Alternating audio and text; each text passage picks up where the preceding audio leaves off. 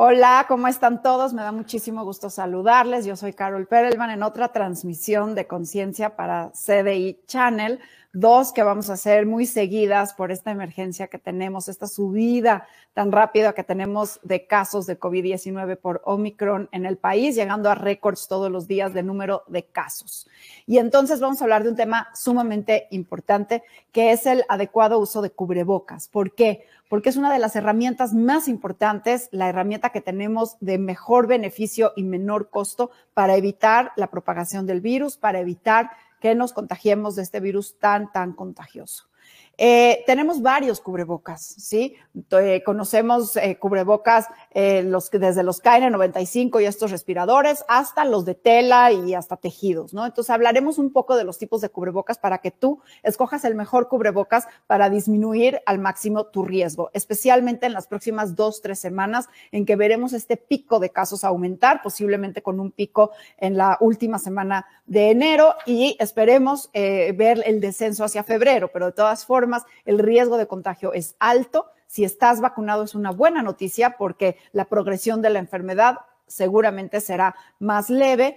Pero si eres una persona vulnerable, y ya lo hemos platicado, si eres una persona con comorbilidades, si eres una persona mayor de edad, debieras de tomar mejores precauciones para prevenir los contagios por Omicron, que es difícil, prevenirlos, pero no es imposible. Entonces, esta herramienta, el cubrebocas, que es tan extraordinaria, que ha demostrado servir, hay varios estudios ya que lo han demostrado, pero además, bueno, pues estos cubrebocas, cada uno es diferente y veremos un poco de ellos como ya avisé. El cubrebocas de eh, este, el, quirúrgico, no es suficiente para prevenir la transmisión de un virus tan contagioso, porque Omicron con menos dosis viral es capaz de eh, generar la infección, generar la enfermedad de de, de COVID-19. Es por ello que si vas a usar un cubrebocas quirúrgico, lo debes de usar poniéndote encima uno de tela. De esta manera la tela hace que se apriete mejor y entonces queda un mejor fit. Porque no nada más es importante, y ahora lo vamos a ver, no nada más es importante la calidad del cubrebocas, también es importante cómo lo usas y quién lo usa. Entonces, bueno, los KN95 son cubrebocas de mucho mejor eficiencia, son mejores en filtrar, pero también es importante usarlos bien apretado de la nariz para sellar correctamente la cara con la tela. Acordémonos que el SARS-CoV-2, este virus, eh, se propaga por vía aérea principalmente y puede quedar suspendido en el aire varias horas, dependiendo de la temperatura, de la humedad, puede quedar diferentes tiempos, lapsos de tiempo. Por eso tan importante ventilar para que el flujo del aire haga que haya menos contaminación aérea de virales, de partículas virales en el aire. Pero un cubrebocas no nada más es importante que sea de alta eh, filtración, sino también es importante cómo nos los ponemos, que quede bien apretado, bien sellado. Eh, es también recomendable no necesariamente utilizar los que son de oreja, sino más bien los que tienen los elásticos hacia atrás, porque esos realmente aprietan correctamente. Ahora, nada más sobre la clasificación, N95 son los cubrebocas que vienen de Estados Unidos, KN95 están hechos en China, KF94 son coreanos, DS2 son japoneses, FF, los FFP2, por ejemplo, son europeos, y los P, la clasificación P, P2, por ejemplo, son de Australia. Según el país, es la clasificación que se les da. Y, por ejemplo, KN95 significa que filtra el 95% de las partículas y ese es de alta eficiencia, pero como ya hemos visto, nada es 100% y por eso hay que acumular medidas, vacunarnos, ventilar, usar cubrebocas, evitar conglomeraciones. Hablemos algo muy importante, no se lavan los cubrebocas. Los cubrebocas ni se echan a la lavadora, bueno, los de tela sí, pero ahorita no es momento de usar de tela. Estos KN95 no se echan a la lavadora, tampoco los quirúrgicos, son desechables, los quirúrgicos son desechables de uso diario, máximo se pueden usar los cubrebocas 40 horas, porque si no empieza a bajar su capacidad de filtración.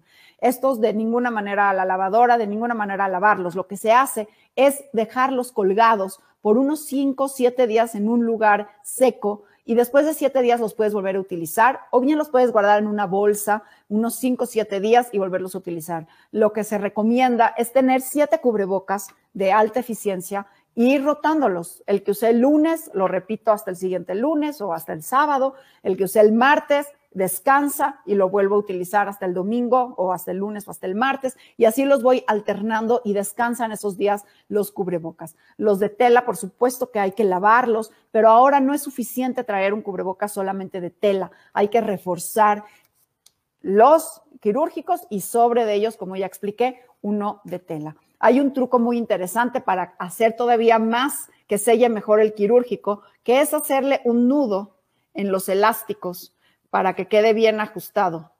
Del otro lado, igualmente, hacerle un nudo al, al cubrebocas quirúrgico y entonces colocarlo en el puente de la nariz, cubriendo muy bien la barbilla, poniéndolo en la oreja y esta parte que queda abierta, hacerle lo que se llama el tuck.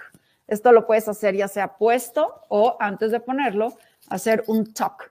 Y entonces esto que es como un, una, una, si ven, como una, una metida de pliegue y entonces queda mucho más sellado el cubrebocas quirúrgico. Y además del cubrebocas quirúrgico, bien apretado del puente de la nariz, ya nos ponemos el cubrebocas de tela y entonces queda mucho mejor puesto y, este, y puede tener una mejor este, protección.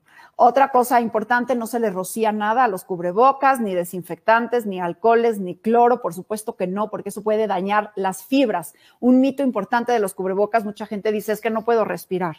Y esto es una sensación normal, pero sí puedes respirar, porque las moléculas de oxígeno son sumamente pequeñas mucho, mucho más pequeñas que el virus, por supuesto, y mucho, mucho más pequeñas que las fibras del cubrebocas. Entonces el oxígeno pasa sin ningún problema y el dióxido de carbono también. Entonces se han hecho muchos estudios, incluso en bebés, donde se ponen cubrebocas y se mide la oxigenación y no varía la oxigenación porque sí estás oxigenando. Las fibras del cubrebocas tienen la, eh, están suficientemente cerradas y además eh, las fibras hacen que el virus se quede atrapado, ¿sí? Pero las moléculas de oxígeno son muchísimo más pequeñas que el virus. Esas, por supuesto, que pasan, así que no hay ningún problema en eso. La sensación es solo eso, una sensación. Sí vas a oxigenar sin ningún problema.